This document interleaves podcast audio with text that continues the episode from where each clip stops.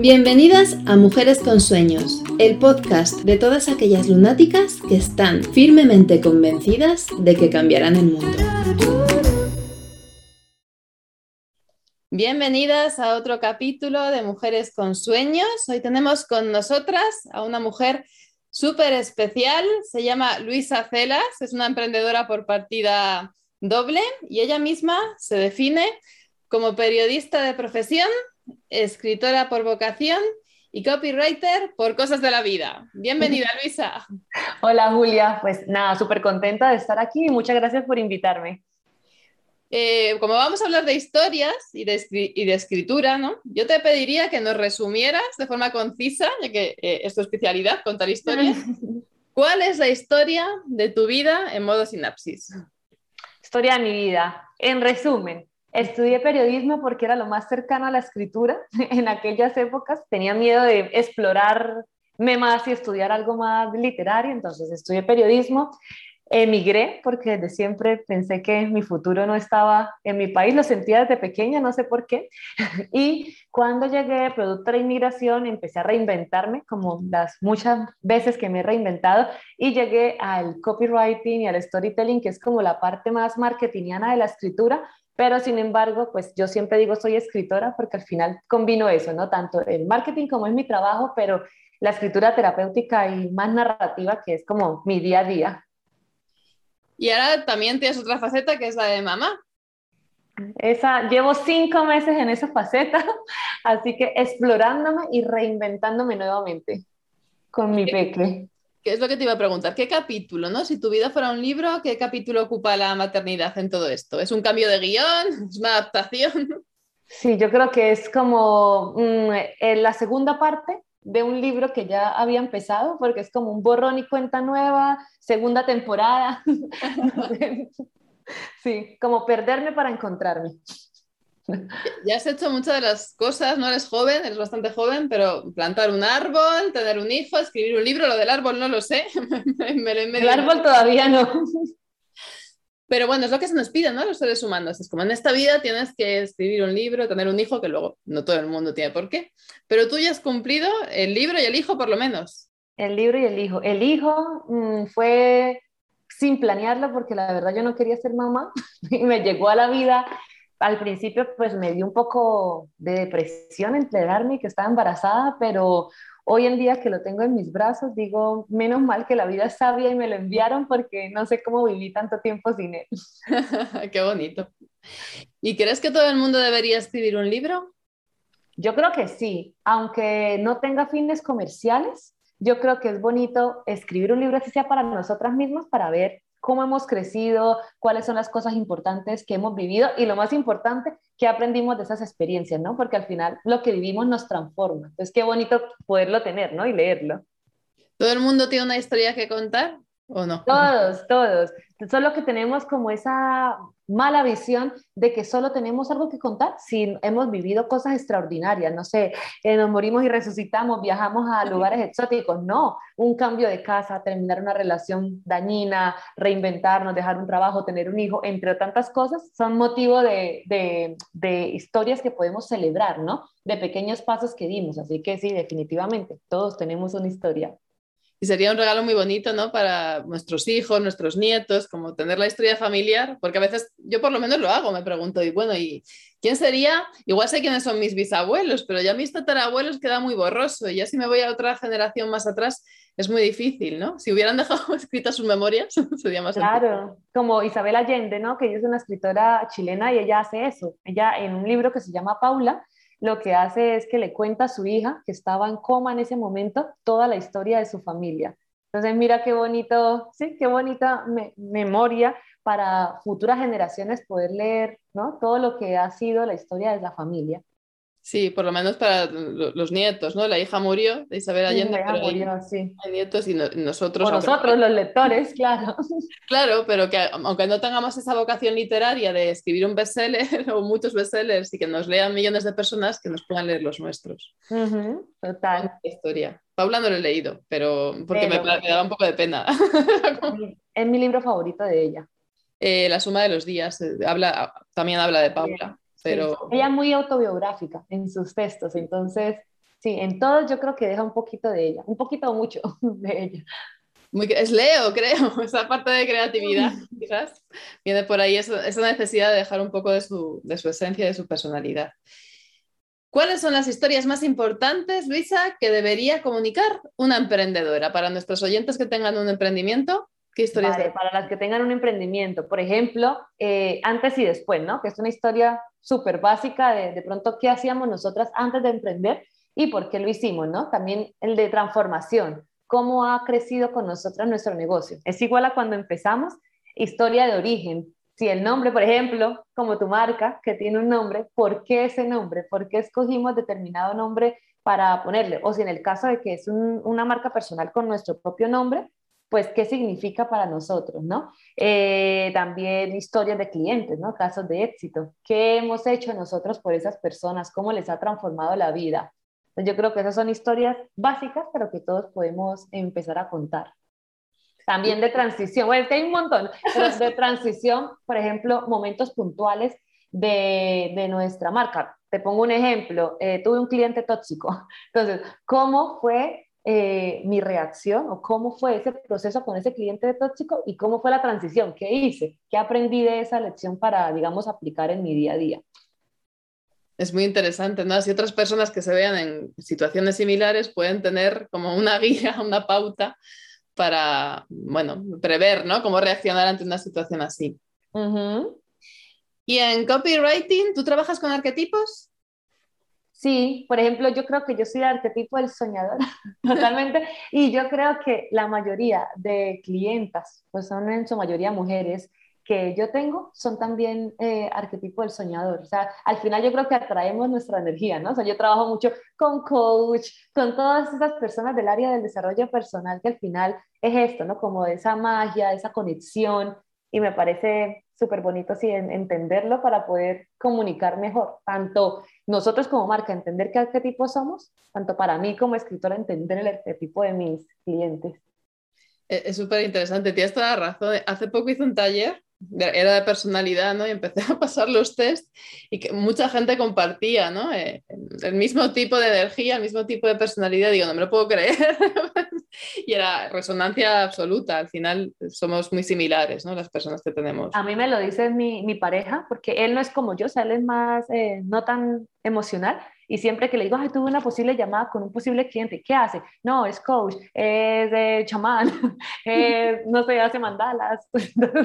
siempre es como que, ah, con razón, Luisa, siempre atraes el mismo tipo de perfil. claro, porque va en mi energía, ¿no? Eso es que hay una coherencia de marca también, ¿no? Una coherencia de marca, exacto. Sea a quien le hablo, ¿ves?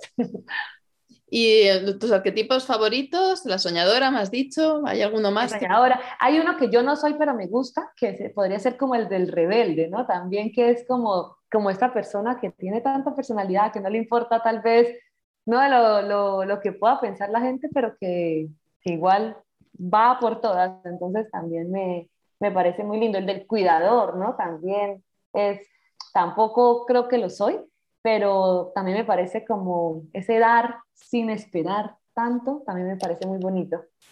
Bueno, como mamá quizás lo sea su Bueno, como, como mamá sí. sí. En esa fase. El mago. El mago. El mago, claro, la magia. Que va muy vinculada a Scorpio. También, sí, sí, sí. Yo creo que entre mago y, y, y el que dije primero, el, soñador, así. Creo que esa es una mezcla. De, no, el del soñador primero con el del mago sería como una, una mezcla de pronto de lo que sería mi marca. Qué bonito, ¿no? Para, para crear, soñador y mago. Sí, sí, sí, una buena combinación. Y el resto de personas que nos estén escuchando y tengan ese deseo, esa voluntad de escribir, eh, ¿qué les dirías? ¿Que el escritor nace o se hace? Yo creo que, mira, hay personas que nacen con esto desde pequeño que uno, por ejemplo, yo, yo creo que yo nací con, esta, con este interés y esta vocación, pero el escritor se hace, ¿sí? Porque al final a escribir se aprende escribiendo. Entonces, en la medida en que uno lee, en que uno escribe, en que uno se abre a hacerlo, que vas encontrando tu propia voz, pues vas descubriéndote más como escritor. Y aunque no, y no tiene que ser un escritor, digamos, lo mismo, lo que te dije antes, a nivel comercial, ¿no? De quiero vender mi trabajo escrito, no, puede ser solo para ti, para eso está la escritura terapéutica, el journaling, la escritura automática, o sea, tantos tipos de escritura que podemos hacer para conectar con nosotras mismas un ejercicio para las personas que no quieren dedicarse a ello, pero que quieren incorporar la escritura en su día a día. Mira, yo, yo siempre, la mayoría de veces, empiezo mis talleres de escritura terapéutica, que no son para emprendedores necesariamente, y lo empiezo con una pregunta, eh, ¿cómo me siento? ¿Cómo me siento hoy? Y ese es un ejercicio que yo le propongo mucho a la gente todos los días, levantarse y empezar a llenar una hoja con esa pregunta, ¿cómo me siento hoy? No bien, mal, no, realmente analízate, me duele algo, cuál fue mi primer pensamiento, cómo estoy realmente por dentro, cómo me veo por dentro. Entonces ahí yo creo que empezamos a analizarnos y a entendernos mucho mejor. Pues sí, es súper interesante, ¿no? Porque además es una pregunta que la hemos convertido en un formalismo de cómo estás. Bien. Ajá, exacto, exacto. Y muchas veces, por ejemplo, yo digo, si, si el pensamiento hablara, tantas veces que alguien nos pregunta, hola Julia, ¿cómo estás? Y a lo mejor tú estás fatal y dices, bien, ¿no? Pero en la cabeza a lo mejor se forma un cúmulo de cosas que te gustaría decir, pero no las decimos porque o no es políticamente correcto o no queremos comunicarlo. Entonces, cuando lo escribimos, no tenemos esa presión de tenerse lo que decir a alguien, sino es un diálogo con nosotras mismas.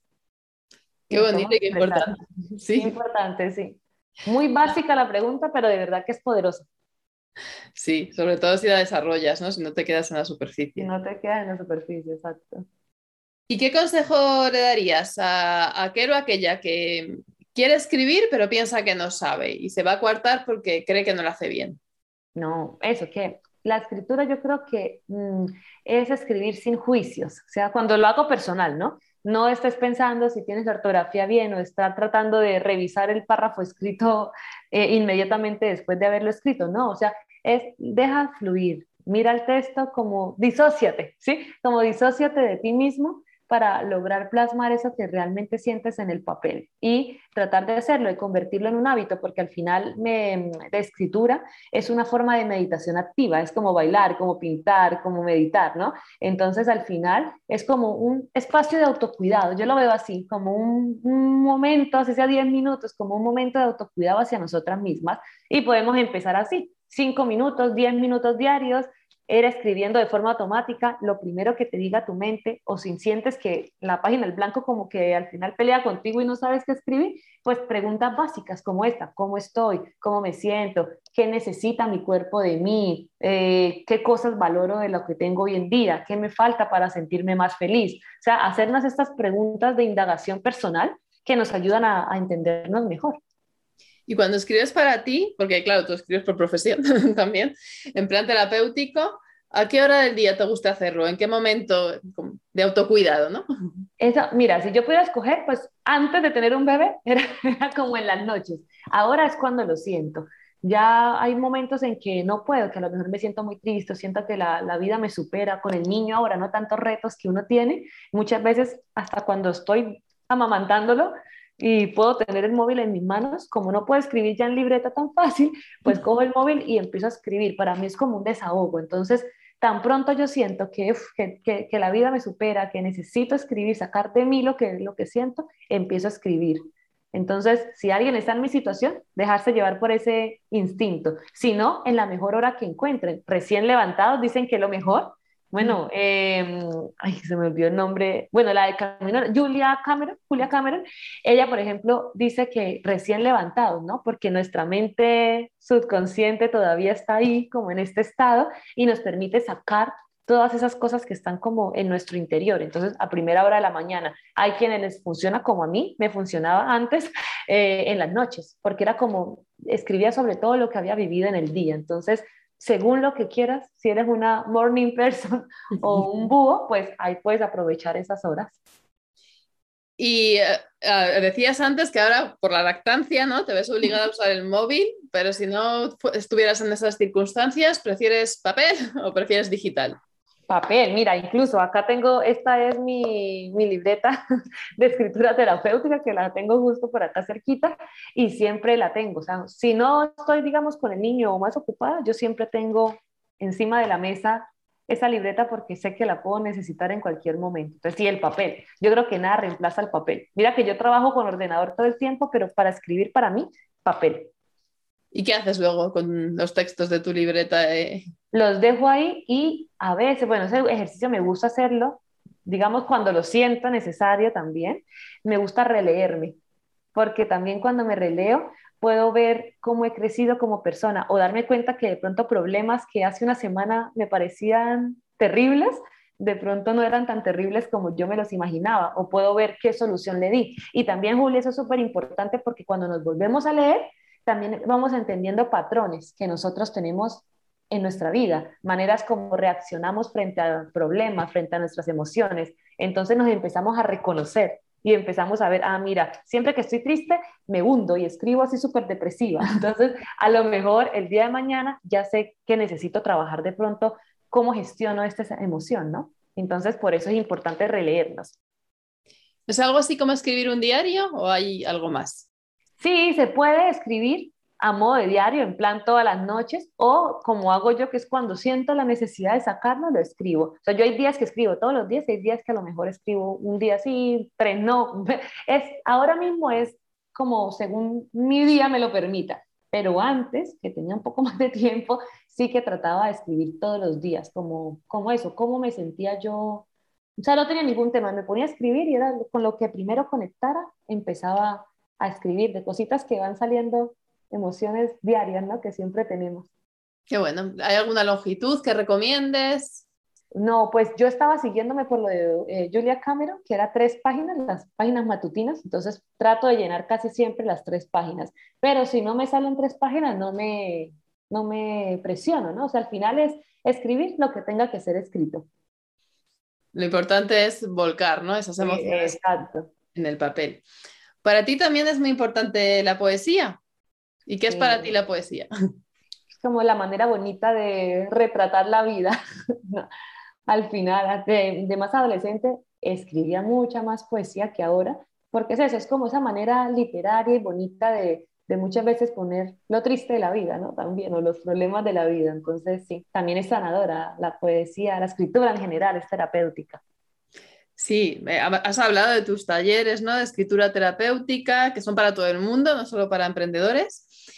¿Y qué más servicios tienes? ¿Cómo ayudas a emprendedores y a, no emprendedores? Vale, pues a emprendedores eh, a través de mi página luisacelas.com, que es eh, redacción creativa, copywriting y storytelling, que es esto, ¿no? Cómo plasmar la historia o cómo contar nuestra historia o contenido emocional, ¿no? Para nuestra comunidad. A mí no me gusta el copywriting técnico, o sea, no es lo que yo hago, yo todo lo que tenga que ver emociones, ahí estoy. Y pronto, Julio, te adelanto, porque esto, el lanzamiento va muy prontito, de esta reinvención como mami, eh, ya le voy a dar luz verde a mi proyecto de escritura terapéutica. Entonces, viene un espacio ya, eh, hace mucho sentí esta llamada y ya viene eh, mi nueva marca que va a estar centrada en esto, en escritura como terapia, en crear espacios de experiencias de escritura para personas del común que quieran eh, crear el hábito de escribir, que quieran sanarse a través de la palabra escrita y, y, bueno, a ver qué pasa.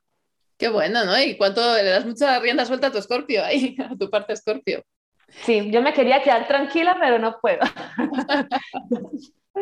Siempre tengo que hacer algo. Pues esto está por salir en 2022, entonces. Esto está por salir ya mismo, ya mismo. En Nada. En un mes, yo creo. ¿Algo más nuevo para 2022? Por ahora eso, la marca y con mi marca de marketing también, como por tiempo quiero eh, dedicarme a hacer más talleres, más formaciones y menos servicios. Y aparte me gusta muchísimo enseñar, entonces pues vienen eso, pues muchas más formaciones. La parte didáctica tira ahí. Totalmente, sí, sí, cada vez como que conecto más con, con eso. Antes no le hacía muchos casos, mucho caso, antes estaba como servicios, servicios, pero ya creo que me estoy empezando a escuchar más y, y a conectar con eso, con lo que más me hace feliz de mi trabajo, es enseñar. Eres muy polifacética, que no hemos andado mucho en ello, pero antes de tener tu negocio de éxito como copywriter, teníais, bueno, lo sigues teniendo, ¿no? Un negocio de turismo en Malta o de organización de cursos. Sí, ajá, de cursos de inglés y acabamos de abrir a Dubai. Entonces ya es vivir en Malta y vivirse Dubai. También. Pero ahora, sí, pero ya yo no estoy tanto ahí, ahí está más mi pareja. ya yo muy poquito, por lo que yo empecé ya mi, mi marca, pero lo empezamos los dos, pero ahora está más él, digamos. Pero que tienes una trayectoria larga en el emprendimiento y además lo has sabido llevar a dos sectores bastante distintos. Ajá, sí. Y te da mucho mérito también. Así que muchísima suerte con ese nuevo proyecto de escritura terapéutica. Ya te, lo, ya te mandaré el link de la página para que me digas qué te parece cuando esté publicada. Pero es diferente a tu web. Anda, lo sé, para, pero fíjate que hay un punto en común, ¿no? Lo que pasa es que el cliente es diferente. Sí, sino que como yo siempre, yo no me, no me gusta como encasillarme en algo y siempre lo que te digo, siempre ha sido la escritura en su totalidad. Dije, una parte de Luisa es el marketing, pero otra parte de Luisa es esta escritura por el hecho de escribir terapéutica. Y en mi Instagram, por ejemplo, yo no soy de la típica cuenta de copy dando consejos de copy, yo escribo, ¿no? Al final. Y ya tenía mucho tiempo queriendo conectar con eso, no quería escribir tips de copy, ¿sí? Entonces dije, pues voy a crear una marca que sea enfocada solo en, en escritura terapéutica y dejar la mía que sea para escritura emocional, pero esa sí ya más encaminada al marketing, porque ahora las tenía como las dos ahí. Entonces, con esta, pues espero eso, el día de mañana tener productos, cosas así que sean de, de escritura terapéutica. Pero vamos a ver, acá la primicia, porque nadie sabe Nadie sabe. No sé cuándo son estos episodios, pero... Una semana, yo te aviso. Bueno, igual si quieres dar retraso, lo vemos.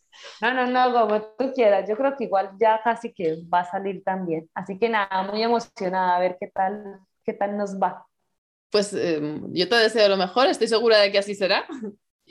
Y te mando un abrazo muy fuerte. gracias. Hasta luego. Muchas gracias, Julia. Chao. Gracias de corazón por haberme acompañado este ratito. Si te ha gustado, recuerda suscribirte y compártelo con otras soñadoras. Nos vemos pronto en Mujeres con Sueños.